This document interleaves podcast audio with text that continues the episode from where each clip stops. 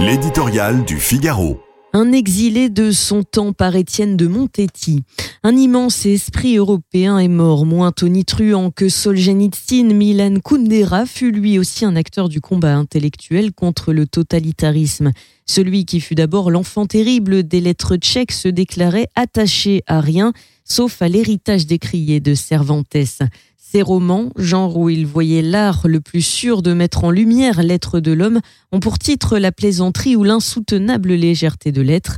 Nourris d'ironie et d'absurde, ils furent un coin puissant enfoncé dans le mur du communisme à l'Est.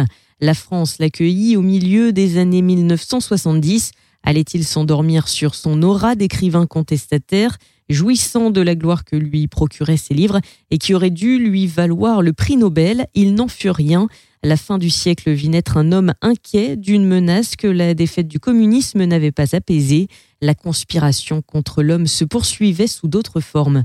La culture, ce rempart dont avait bénéficié maintes fois son pays natal pour survivre aux avanies de l'histoire était en danger, et de cela l'Occident, gonflé de certitude, paraissait insouciant en cause plusieurs facteurs réunis sous le nom de modernité caractérisés par l'uniformisation économique et technologique du monde, notamment sous l'action de ce qu'on pouvait appeler alors les masses médias. L'éternel exilé avait vite perçu les conséquences de ce processus. Il craignait pour la littérature menacée par la tyrannie de l'actualité, pour le temps long balayé par l'instantanéité, pour la nuance, pour le secret. Ce nostalgique des Lumières françaises se disait favorable à la liberté des opinions, même fausses, qu'il convenait de combattre plutôt que de confier ce soin à la justice, une offense à la vérité. Au milieu des années 1980, Kundera avait choisi le silence dans un réflexe quasi existentiel, fuyant le fracas du monde et le rôle que la société médiatique assigne à ceux qui en prennent part.